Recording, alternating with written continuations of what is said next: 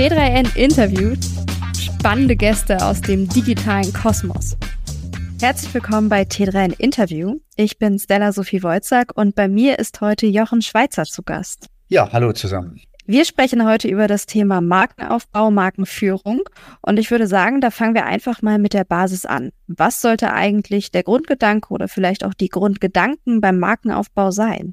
Die grundsätzliche Frage, die sich jeder, der eine Marke aufbauen möchte, zunächst stellen muss, ist die Frage nach der Funktion der Marke. Also was ist denn eigentlich der Sinn? Warum brauche ich eine Marke und was sind meine Ziele, die ich damit verfolge? Was können da beispielsweise Punkte sein? Warum brauche ich denn eine Marke? Muss jedes Unternehmen eine Marke sein? Nein, nicht jedes Unternehmen ist eine Marke und auch nicht jedes Geschäftsmodell braucht eine Marke. Aber eine Marke ist bei bestimmten publikumsorientierten Geschäftsmodellen unfassbar wertvoll und wichtig. Und mein Verständnis von Marke ist die, dass Marken nichts anderes sind als Leuchttürme. Marken sind Leuchttürme, die Orientierung geben. Sie geben dem Verbraucher Orientierung, aber der Markt gibt auch den eigenen Mitarbeitern, den eigenen Vertriebsstrukturen Orientierung. Das ist ja der Sinn auch des Leuchtturms. Und diese Orientierung gebende Funktion kann eine Marke nur dann erfüllen, wenn sie auf einem festen Fundament steht. Das heißt, das feste Fundament ist ein funktionierendes Geschäftsmodell beispielsweise, eine feste Zielgruppe. Mehr als das, viel tiefer.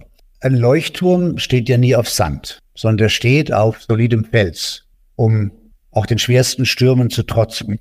Und die Grundlage jeder guten, soliden Marke sind ihre Werte.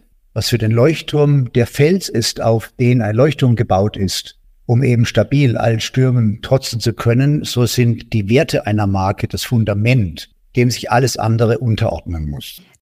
Das heißt, wenn ich jetzt beispielsweise für ein Unternehmen entscheiden möchte, mache ich mich jetzt mit meinem Unternehmen zur Marke, muss ich erstmal meine Werte definieren. Ja, also die Kenntnis der eigenen Werte, das fängt ja im individuellen Bereich an. Ich differenziere auch durchaus zwischen reinen Unternehmensmarken und Gründerunternehmermarken, also Personenmarken. Das macht einen wesentlichen Unterschied. Wenn also ein inhabergeführtes von einem Gründer, Inhaber geführtes Unternehmen, ähm, da ist fast immer das Wertekonzept des Gründers und Inhabers, der tagtäglich ein- und ausgeht, fast immer auch die Grundlage der Werte der Marke. Also Max Grundig hatte seine Werte, Ferdinand Porsche hatte seine Werte, Bosch hatte seine Werte. Und es waren zunächst mal dann auch die Unternehmenswerte, wie eben bei mir auch. Erst später, wenn die Gründer verstorben sind oder wenn es sich vielleicht auch ein Unternehmen handelt, was aus einem Konzern heraus gegründet wurde, da werden dann ja markenbildende Projekte gestartet, wo man sich eben die Frage stellt, was ist Mission, was ist Vision, welche Marken, Grundwerte passen dazu. Da zäumt man das Pferd ein bisschen von hinten auf aus meiner Sicht. Denn ich persönlich bin ja ein klassischer Gründerunternehmer, der mit bestimmten Überzeugungen, Idealen und auch Vorstellungen durchs Leben geht. Und deswegen waren für mich immer meine ganz persönlichen Werte die Grundlage für unsere Marke. Und letztlich ist es unglaublich wertvoll, wenn die Mitarbeiter wissen, für welche Werte streiten wir denn eigentlich? Warum stehen wir jeden Morgen auf und gehen in die Arbeit? Welchen Sinn macht das eigentlich? Für die Welt, für das Unternehmen, für die Menschen, für den Gründer am Ende. Und ich sage das mal auf Englisch, a brand is simply the collective intent of all the people behind it. Das heißt, eine Marke ist nichts anderes als die Summe aller guten Intentionen aller Menschen, die für diese Marke streiten, die für diese Marke eintreten, die für diese Marke tätig sind. Und es ist Aufgabe des Gründers, des Eigentümers bei einem inhabergeführten Unternehmen, dieses Leitbild auch zu verkörpern und auch immer wieder korrigierend einzugreifen, wenn das Leitbild mal in eine Schieflage geraten sollte. Du selbst hast ja mit Jochen Schweizer deinen eigenen Namen auch zur Marke gemacht, zu einer Unternehmensmarke, sprich eigentlich eine Verschmelzung von Personal Brand und Unternehmensmarke. Wie ist es dann bei dir? Ist Jochen Schweizer mehr Jochen Schweizer also die Person, oder ist es, sind es die Personen dahinter, das ganze Unternehmen? Wie funktioniert diese Symbiose quasi? Das ist wahrscheinlich die spannendste Frage überhaupt, äh, die wir in diesem Gespräch erörtern können, weil wir sind ja in einer einzigartigen Sondersituation. Zunächst mal habe ich ja 30 Jahre lang diese Marke aufgebaut, ohne dass ich intendiert hatte, eine Marke aufzubauen. Ich habe einfach gelebt und gehandelt und ich bin meinen persönlichen Visionen und Idealen gefolgt und ich habe mein ganz persönliches Dharma, also meine Seinsbestimmung, habe ich in ein Geschäftsmodell übersetzt. Denn mein ureigenes Talent ist, dass ich Menschen, die mir begegnen, dazu bringe, Dinge zu tun, die sie nicht tun würden oder erleben würden, wenn sie mir nicht begegnet würden. Es war schon als Kind für mich, war ich immer derjenige, der die Dinge ausgeheckt hat, äh, der Sachen äh, gemacht hat. Das war ja nicht immer ganz regelkonform. Aber ich hatte immer so diese Fähigkeit, Menschen zu begeistern und mitzunehmen, ob es zum Kajakfahren ging oder zum Reiten oder zum Tauchen oder zum Fliegen, zum Fallschirmspringen, an einem Gummibandel von der Brücke zu springen, Eisklettern. Alle diese Dinge habe ich immer mit Begeisterung getan und immer Freude dabei gehabt, äh, andere Menschen daran teilhaben zu lassen. Als der erste Windkanal gebaut wurde in den 70er Jahren in Elat, Israel, bin ich mit meiner ganzen Freundeskreis dahin gefahren und wir sind zum ersten Mal in den Windkanal geflogen.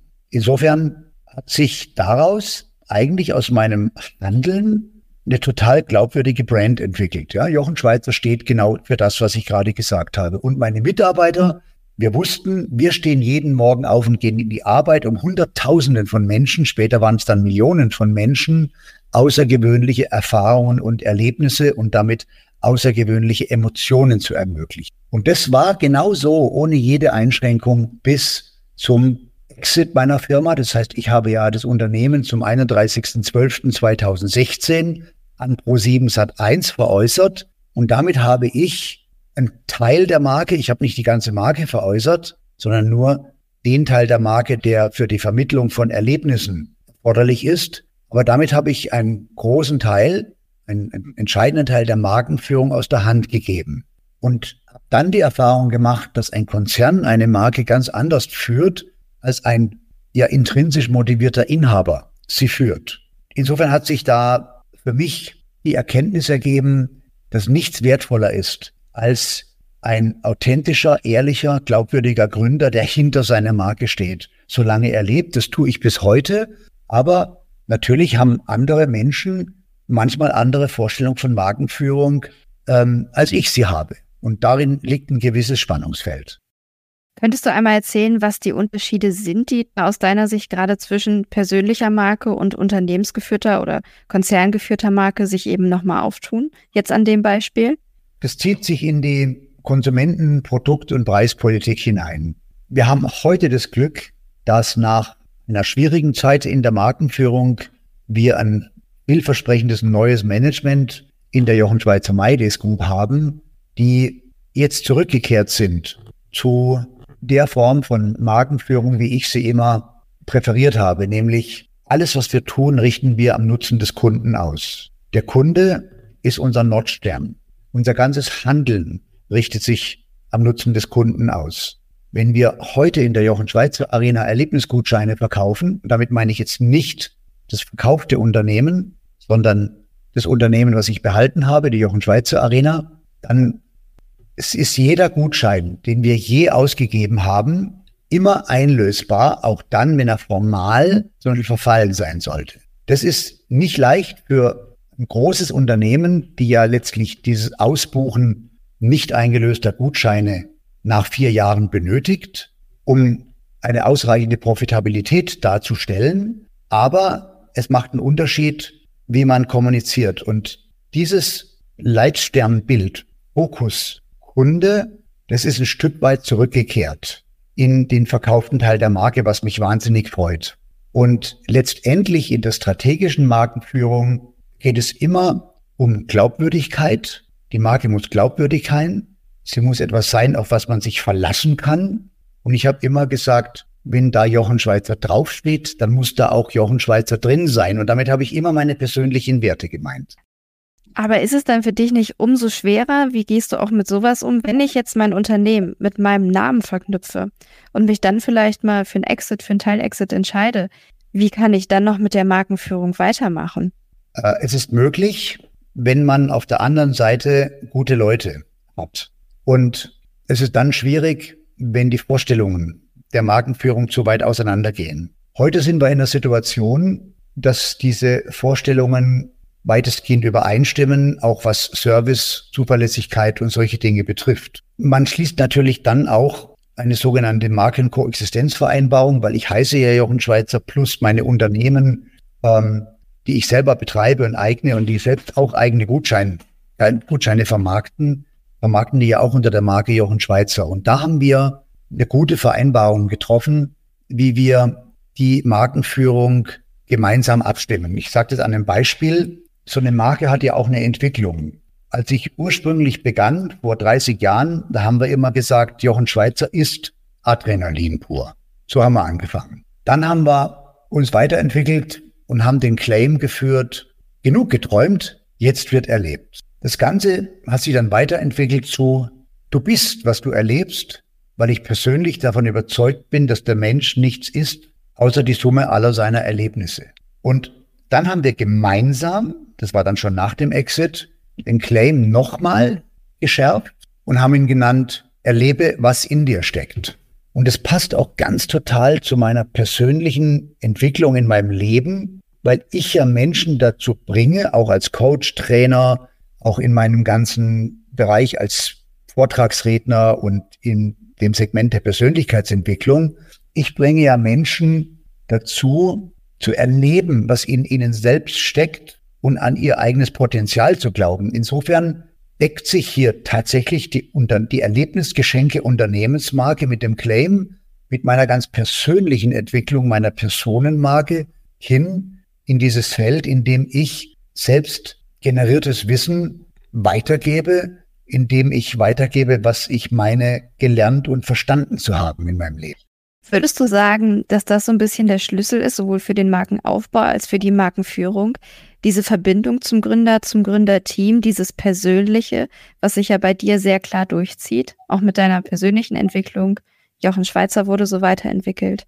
Absolut. Das, das ist eine Personenmarke. Also meine Marke ist eine Personenmarke und die ist auch eine Personenmarke geblieben, obwohl ich einen Teil der Marke aus der Hand gegeben habe, als ich das Erlebnisgeschenke-Portal an Pro7 Sat1 verkaufte. Aber würdest du das auch als wirklich als, weiß ich nicht, den Super-Tipp sehen nach dem Motto, ich bin Gründer und ich sollte meine Marke auch an mir als Person orientieren oder sagst du halt Stopp? Vielleicht ist das nicht gar nicht immer geschickt. Das hängt von den persönlichen Werten des Gründers ab. Sind die Werte des Gründers kompatibel mit dem Geschäftszweck des Unternehmens? Und jetzt sind wir ja bei der Grundsatzfrage äh, eines wertegeleiteten Lebens. Das ist ja die entscheidende Frage. Und jetzt sind wir bei dem Thema der potenziellen Zielsetzungen. Also welche Ziele stelle ich mir in meinem Leben? Sind das traditionsgeleitete Ziele? Also mein Vater war Arzt, ja, meine Mutter war Ärztin, mein Großvater war Arzt, also muss ich Arzt werden. Ob das in die Seinsbestimmung des jeweiligen Menschen passt, sei ja mal dahingestellt. Das wäre ein traditionsgeleitetes Ziel oder ein fremdbestimmtes Ziel. Mädel, mach erstmal eine Banklehre. So ein fremdbestimmtes Ziel. Es gibt aber auch selbstbestimmte Ziele, die schädlich sind und es gibt selbstbestimmte Ziele, die heilsam sind. Was ist der Unterschied? Ein ein selbstbestimmtes Ziel kann ja trotzdem im Widerspruch stehen zu den eigenen Werten. Und die Krux an der Sache ist, dass viele Menschen ja ihre eigentlichen Kernwerte gar nicht so ohne weiteres benennen können. Was sind denn eigentlich, zum Beispiel Stella, deine vier zentralen Kernwerte aus Hunderten von Werten? Soll ich die Frage direkt beantworten? Ja, gerne, wenn du magst. Also ich würde sagen, Ehrlichkeit, Verlässlichkeit und mh, hm, das ist jetzt alles mit Kite, aber tatsächlich auch Freundlichkeit. Ja, das sind wichtige Werte. Also Freundlichkeit ist auch ein buddhistischer Wert. Und bei mir sind die zentralen Werte, ich habe sie nur, es klingt jetzt hart, ja, ich habe ein technisches Tool entwickelt, mit dem jeder Mensch innerhalb von zehn Minuten seine vier Kernwerte schwarz auf weiß auf den Tisch kriegt, auf den Screen kriegt. Und ich habe es vor dem Interview in meinem eigenen Wertekompass, so heißt das Modul, das ist auch kostenlos, also ich verdiene damit kein Geld. Ähm, meine zentralen Werte sind Freiheit, Abenteuer, finanzielle Unabhängigkeit und Integrität. Denn ohne finanziell unabhängig zu sein, kannst du nicht wirklich frei sein. Also ist finanzielle Unabhängigkeit wichtig. Du willst dich aber auch nicht verbiegen, um das zu erreichen. Also ist es wichtig, dass du deine Integrität nicht verlierst. Ja, und Abenteuer, Abenteuer ist ja nichts anderes als die Liebe zur Unsicherheit. Und ich bin von der Unsicherheit zutiefst überzeugt, denn nur in ihr wartet die Chance. So gesehen passt das natürlich hervorragend zu dem Unternehmen Jochen Schweizer. Also bei dir alles klar durchdekliniert. Aber was ist jetzt mit einem jungen Gründer, der vielleicht gerade noch dabei ist, seine Werte zu finden? Seine Unternehmenswerte müssen auch noch gefunden werden. Du hast es selbst Krux genannt. Was also passiert denn mit der Krux? Wie komme ich denn da raus? Ja, ich bin, ich bin, bin begeistert, ja. Ähm, also an mich wenden sich ja wahnsinnig viele Menschen mit der Suche nach Rat. Ne? Ich bin jetzt im 67. Lebensjahr. Ähm, ich habe mehr, mehr richtige als falsche Entscheidungen gefällt äh, in meinem Leben und ich bin ja in meiner dritten Lebensphase. Und insofern auch glaubwürdig, weil meine erste Lebensphase, schon mal die, nehmen wir an, ich werde 100, ja, ich bin ja Optimist. Dann waren die ersten 33 Jahre einfach wild, frei, super gefährlich, maximales Abenteuer und ich war wenig reflektiert. Die nächsten 30 Jahre war ich Unternehmer. Also ich hatte auch in dieser ersten Phase Rückschläge, also schwere Verletzungen, schwerste Unfälle, äh, ums Haar überlebt und so weiter. Ja. In meiner zweiten Phase als Unternehmer, da ging es mir nicht anders. Da gab es schwere Rückschläge, da gab es gewaltige Krisen, die ich irgendwie durchgekämpft habe. Und manchmal habe ich gedacht, also wirklich ums Arschlecken bin ich irgendwie davongekommen. Und dann entstand etwas Großes. Aus einer Krise heraus oder aus einer Niederlage heraus sogar. Manchmal braucht es das, um richtig äh, auf den Weg zu kommen. Und nachdem das nun alles so verlaufen ist, wie es nun mal verlaufen ist, und ich in meiner dritten Lebensphase bin, geht es ja darum, das, was ich glaube, verstanden zu haben, äh, weiterzugeben. Und das habe ich mir ja nicht angelesen. Also das, was mich, von dem ich überzeugt bin, sind ja keine angelesenen Überzeugungen oder wissenschaftlich begründete Überzeugungen, denn ich habe das auch nicht studiert, sondern mein Lehrer war das Leben selbst. Und genau deswegen kommen ja so viele Menschen auf mich zu, auf der Suche nach Rat. Und was ich jetzt jedem mal empfehlen würde, der diesen Podcast hört, und ich würde sogar dich bitten, es mal zu versuchen, geh mal auf meinen Wertekompass und mach einfach mal den Wertecheck und ermittle aus ungefähr 150 Werten, die ich zusammengetragen habe. Das ist ganz interessant in, in vier Schritten kommst du auf deine vier Kernwerte, indem du quasi erstmal zehn Werte dir suchst daraus, wo du sagst, die, die sind mir alle wichtig, ja. Und jetzt musst du aber dich entscheiden. Also Freiheit gegen Familie zum Beispiel. Was ist dir dann wichtiger? Und so kommst du über dieses, über dieses Auswahlverfahren auf diese vier Kernwerte. Und ich habe sogar die Erfahrung gemacht, dass unter den letzten zehn Werten, die einem alle wichtig sind, manchmal auch eine Veränderung stattfindet über die Jahre, was auch legitim ist. Aber warum sage ich das? Wenn ich heute mir ein Ziel setze, dann sollte ich wissen, passt dieses Ziel überhaupt zu meinem So-Sein, also wie ich wirklich bin, in der Tiefe in mir drin? Und bin ich in der bereit in der Lage, mir ganz ehrlich einzugestehen, was ist eigentlich mir das Wichtigste im Leben? Und wenn dann das Ziel, was ich habe, welches auch immer, mit diesen Werten übereinstimmt, dann kann ich gar nicht auf dem falschen Weg sein. Dann werde ich vielleicht eventuell nicht steinreich, aber auch wirklich egal, weil ich lebe dann in Übereinstimmung mit meiner wahrhaftigen und aufrichtigen Seinsbestimmung. Ich habe einfach Glück gehabt, dass meine Werte zufällig und mein Lifestyle sich dann für ein Geschäftsmodell geeignet haben. Und zu mir hat der Thomas Ebeling damals gesagt, als wir bei dem Exit verhandeln, er hat gesagt, das ist schon irgendwie cool, Jochen. Du hast einfach dein Lifestyle äh, zu einem Geschäftsmodell und deinen Namen zu einer Marke gemacht. Und dann habe ich zu ihm gesagt, ja, das ist aber aus Versehen passiert. Mit dem mhm. Werteaufbau. Jetzt hast du das sehr schön durchdekliniert, wie man das machen kann. Aber du selbst hast es ja gar nicht so gemacht, sondern wie du gesagt hast, du bist quasi ja scheinbar auch in deine Personenmarke reingewachsen, eben mit deiner Lebenserfahrung. Da hast du recht. Ich habe ja gesagt, ich war ja in meiner Jugend wenig reflektiert. Jetzt sind aber viele Menschen im Alter von 15, 20 Jahren, 25 Jahren, 30 Jahren schon extrem reflektiert, was einen Unterschied darstellt zu meiner Generation. Ich bin 1957 geboren. Da ging es erstmal in der Bedürfnispyramide um, um die Erledigung der Grundbedürfnisse. Und wenn ich heute an das Thema herangehe und eben jemanden berate, oder jemand ist in einem meiner Kurse, in meinem Online-Kurs, ähm, dann stellt sich ja die Frage, zum einen, was ist meine Vision, was ist mein Ziel? Wenn du das weißt, was deine Werte sind, wenn du dich wirklich damit auseinandersetzt auf eine ganz rationale Art, dann kannst du daraus auch die Ziele ableiten, die für dein Leben heilsam sind. Und, Und für deine Markenführung. Natürlich für deine Markenführung, denn was nützt es dir denn, wenn du auf Zehenspitzen durchs Leben gehst und versuchst etwas zu sein, was du gar nicht bist? Du kannst nicht den ganzen Tag auf Zehenspitzen stehen. Irgendwann mal stehst du wieder fest am Boden mit den Füßen. Und das bist dann du. Ich würde dich gerne noch fragen, du magst ja Risiken und du sagst auch, habe ich in verschiedenen deiner Talks gehört, wir müssen über Fehler sprechen, wir müssen über Scheitern sprechen. Auch bei der Marke Jochen Schweizer gab es schwere Zeiten. Was das hast du richtig. daraus gelernt? Beispielsweise, als es die Todesfälle gab mit dem, ganz am Anfang, mit dem Tower, mit dem Bungee Tower. Wie hat sich das auf deine Markenführung ausgewirkt? Ganz erheblich. Aber zunächst mal möchte ich vorausschicken, ich mag überhaupt keine Risiken.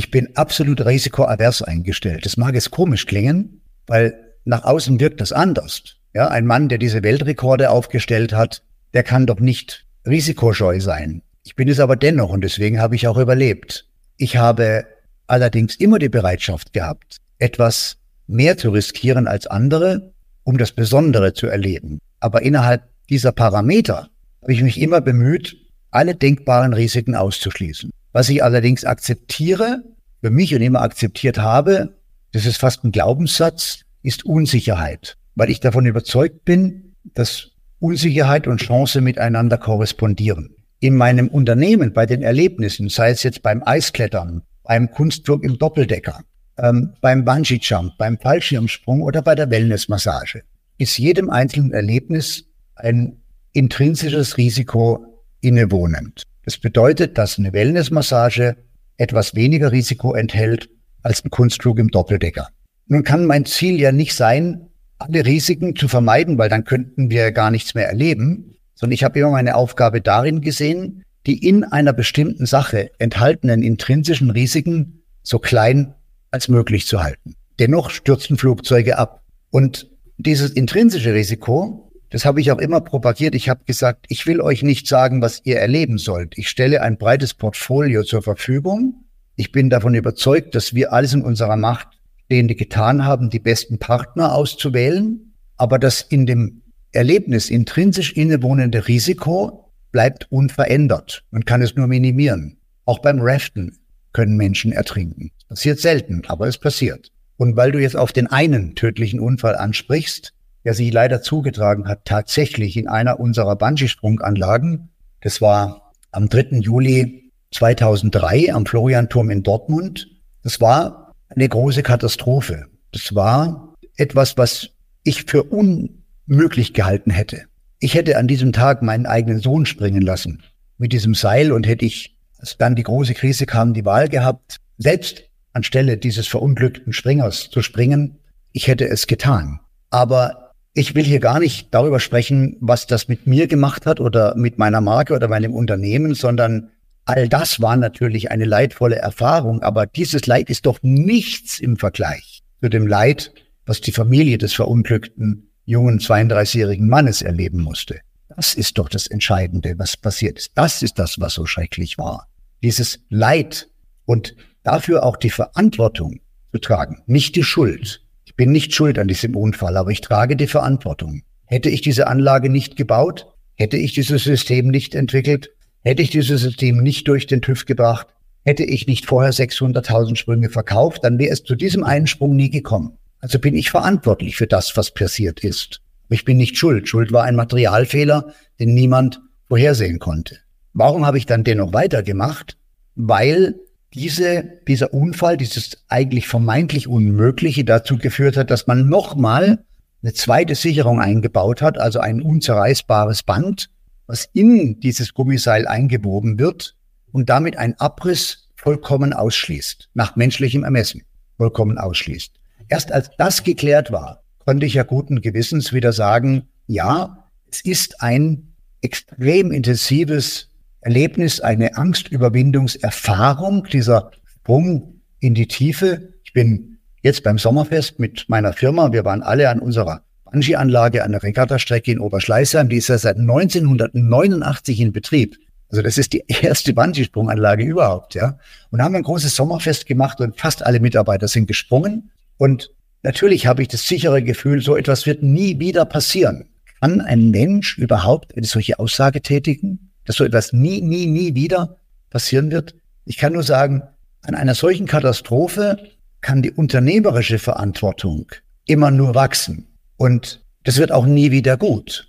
Das kann nie wieder gut werden. Es kann nur die unternehmerische Verantwortung für das eigene Tun und Handeln an einer solchen Katharsis, an einer solchen Katastrophe immer nur wachsen. Was hat es mit der Marke getan? Interessanterweise habe ich für die Einstellung des Sprungbetriebes an allen Sprunganlagen keinen Applaus bekommen, sondern die Springer-Community denen war irgendwann klar, warum es passiert ist. Die wussten, es kann nicht mehr passieren und warum macht der Jochen nicht weiter.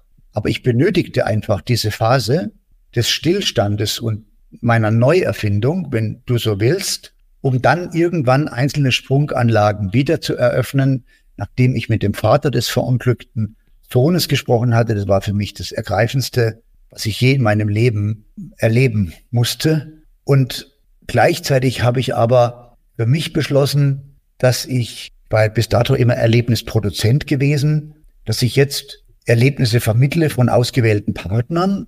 Das hat dann diesen großen, diese große Entwicklung auch ausgelöst. Das wusste ich natürlich nicht, äh, dass das so kommen würde. Und ich habe mir am Ende aber einen Traum erfüllt und habe ein Markenhaus gebaut. Also ein Ort, an dem meine Marke, ja sogar meine Person, weil ich dort täglich ein- und ausgehe, komplett anfassbar geworden ist. Hast du dich eigentlich mal gefragt in all den Jahren, ob das richtig war, das Unternehmen und die Marke Jochen Schweizer zu nennen? Oder hast du mal gedacht, weiß ich nicht, hätte ich das doch Erlebniswelt genannt? Nein, diesen Gedanken hatte ich nie, weil es keinen Sinn macht, solche Gedanken zu haben. Die nehmen dir die Energie, die behindern dich in deiner Entwicklung. Es macht keinen Sinn, zurückzuschauen. Was geschehen ist, ist geschehen. Es ist Teil der Realität und da, wo ich mich jeweils befinde, ist immer nur mein Ausgangspunkt. Da, wo ich heute stehe, das ist nichts anderes als das Resultat aller meiner vergangenen Entscheidungen, seien sie richtig oder falsch gewesen. Und da, wo ich morgen sein werde, das resultiert aus den Entscheidungen, die ich ab dieser Minute fälle. Es macht keinen Sinn, zurückzuschauen. Wie machst du das, dass du das Mindset, was du in dir trägst, was diese Marke formt, auch an deine MitarbeiterInnen weitergibst? Wir hatten da eingangs kurz drüber gesprochen die Marke, die muss auch von den Personen dahinter, von dem ganzen Unternehmen getragen werden. Wie funktionierte das bei Jochen Schweizer oder funktioniert das jetzt bei der Jochen Schweizer Arena? Äh, das, ist, das ist sehr operativ. Also zum Beispiel hatten wir in der Gastronomie, also wir haben ja drei Küchen und 190 äh, Gastroplätze in drei verschiedenen Gastronomien als Beispiel. Wir haben Veranstaltungen mit bis zu 1500 Menschen, aber wir haben auch Einzelkunden, ein älteres Ehepaar aus Ottobrunn, ja, die abends bei uns zum Essen kommt. Und deswegen gibt's bei uns einmal die Woche ein Meeting, das heißt ähm, Gastro und Sales oder das heißt Gewerke und Sales, also Surfen, Fliegen und Sales.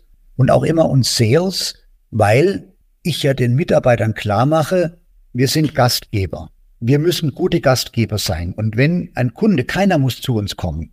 Wir sind wir sind ganz überflüssig auf dieser Welt. Und das Überleben der Menschheit wird von uns nicht garantiert. Aber wenn schon jemand zu uns kommt, wenn ein Kunde zu uns kommt, dann müssen wir ihm ein Zuhause bieten, wir müssen gute Gastgeber sein und wir müssen ihm den bestmöglichen Service bieten. Dann müssen wir nämlich gar keine Werbung machen, weil der Kunde selbst der beste Werbeträger für das Unternehmen ist. Und ich sitze in diesen Meetings nach wie vor persönlich und vermittle an alle Mitarbeiter. Und damit meine ich von, vom Aushilfskellner bis zum Chefkoch, wenn wir das Thema Gastro nehmen, ja. Oder vom Surfinstruktor, der lange blonde Haare hat und ein Sixpack und bei mir an der Welle hockt, bis hin zum Leiter äh, unserer Surfschule.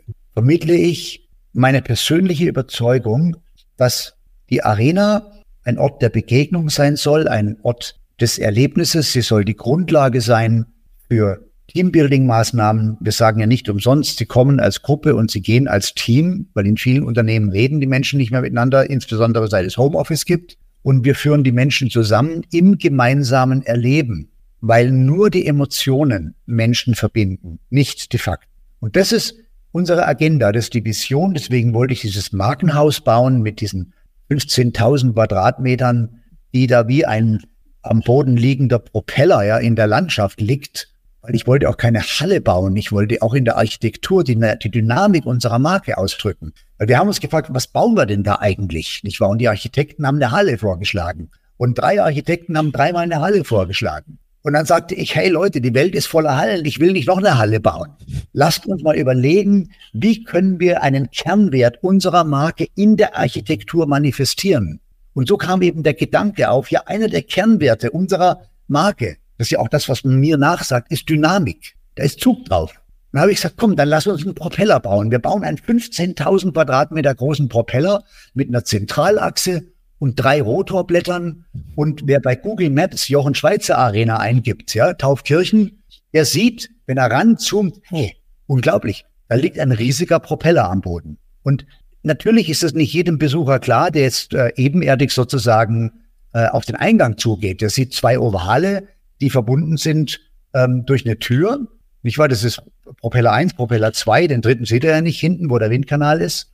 Und ähm, aber das Wissen darum, also diese innere, diese innere Stärke, die sich daraus ergibt, diese innere Authentizität dieser Gebäudestruktur, die macht etwas mit den Menschen und zwar auch unbewusst. Und natürlich ähm, sage ich den Mitarbeitern immer wieder, die Menschen kommen zu uns, um sich selbst zu erleben oder miteinander zu erleben und daraus einen Benefit mitzunehmen für ihr weiteres Leben. Und das gilt insbesondere für Firmenveranstaltungen, für Mitarbeiterkunden, Absatzmittler großer Firmen. Da gibt es eine lange Liste, die zähle ich jetzt gar nicht auf. Ähm, wir haben 300 Firmenveranstaltungen im Jahr. Wir haben aber auch 400.000 Privatbesucher in der Arena jedes Jahr.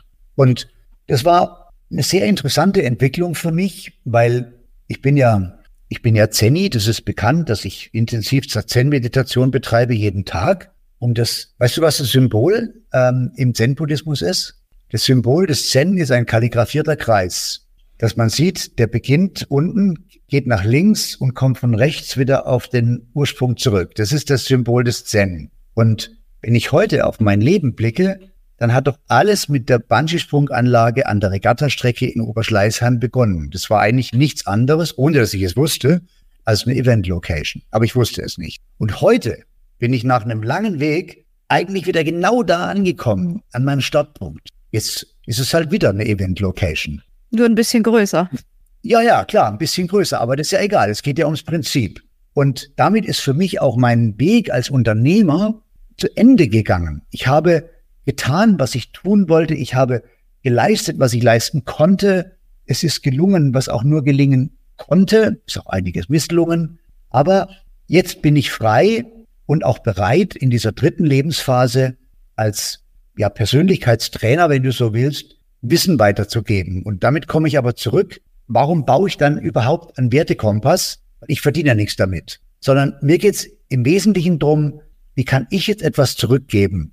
Von dem, was mir das Leben geschenkt hat, von dem, was ich lernen durfte, wie kann ich selbst Mentor werden, nachdem es immer wieder in meinem Leben plötzlich unerwartet, wenn es schwierig wurde, Mentoren aufgetreten sind, die ohne eigenes Gewinnkalkül mir einen Schritt weitergeholfen haben. Und also wäre das auch noch ein Tipp für die Markenführung, auf Mentoren zu vertrauen, auf Hilfe von außen?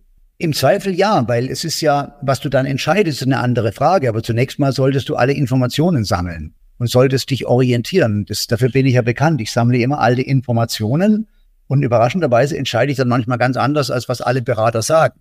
Ähm, aber ich habe vorher alle Informationen gesammelt und, und dadurch werde ich meinungsfest und bin dann überzeugt davon, dass das, was ich tue, richtig ist. Denn wenn du selbst nicht an dich glaubst, ja, wer soll denn dann an dich glauben? Und dieser Glaube an dich selbst, der kommt ja nicht aus dem Nichts, sondern der kommt ja daraus, dass du deine Vorstellungen, Visionen und Ideen abgleichst mit einem Feedback kompetenter Menschen. Aber wenn du keinen Lehrer findest oder keinen Mentor auf deinem Weg, dann geh deinen Weg allein, denn es nutzt nichts von denen zu lernen, zu versuchen, die nichts zu sagen haben. Die Erfahrung habe ich auch gemacht. Und vielleicht abschließend zum Thema Mentoring. Wir haben ja so eine Kultur in Deutschland, dass man meint, wenn man was geschenkt bekommt von jemandem, man müsste irgendwie ein Gegengeschenk machen. Kennst du das? Selbstverständlich. ich glaube, das kennen viele. Genau. Aber jetzt schauen wir doch mal rein, was es bedeutet. Jemand schenkt dir etwas und du nimmst es an. dann hast du es angenommen. Du bist nicht verpflichtet, ihm ein Gegengeschenk zu machen, denn das bedeutet ja nichts anderes, dass du es nicht wirklich annimmst. Ich bin da auf einem ganz anderen Trip. Mir wurde in schwierigen Situationen in meinem Leben, in Situationen, in denen ich nicht wusste, wie es weitergeht, mehrfach, völlig unerwartet, aus dem Nichts heraus von anderen Menschen geholfen. Und ich kann mich sehr gut erinnern, als ich damals in Afrika war, als junger Mann nach dem Abitur bin ich 20.000 Kilometer durch Afrika gefahren, bin dann in Togo überfallen worden, besaß nichts mehr, außer meinem Motorrad, Gott sei Dank. Und dann hat mir ein, ein, das war der Verwaltungsratsvorsitzende einer großen internationalen Speditionsholding, Rudolf Niehaus, der wollte mir Geld schenken und ich wollte es dennoch nicht annehmen. Und dann sagte, okay, dann, ich gebe dir 1500 Franken, wenn du diesen LKW-Konvoi nach Ouagadougou in Obervolta begleitest und mir eine Fotodokumentation schickst. Also er hat mir sogar die Ehre gelassen.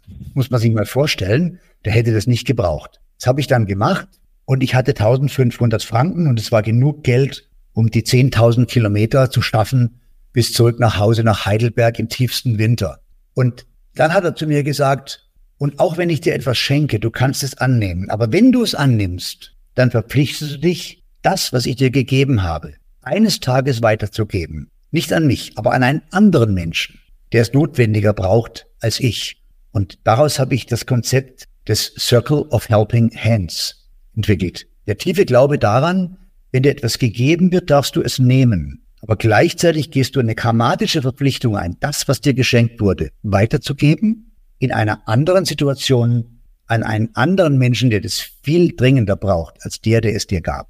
Deswegen darfst du Geschenke ohne Reue annehmen und bist nicht verpflichtet, ein Gegengeschenk zu machen.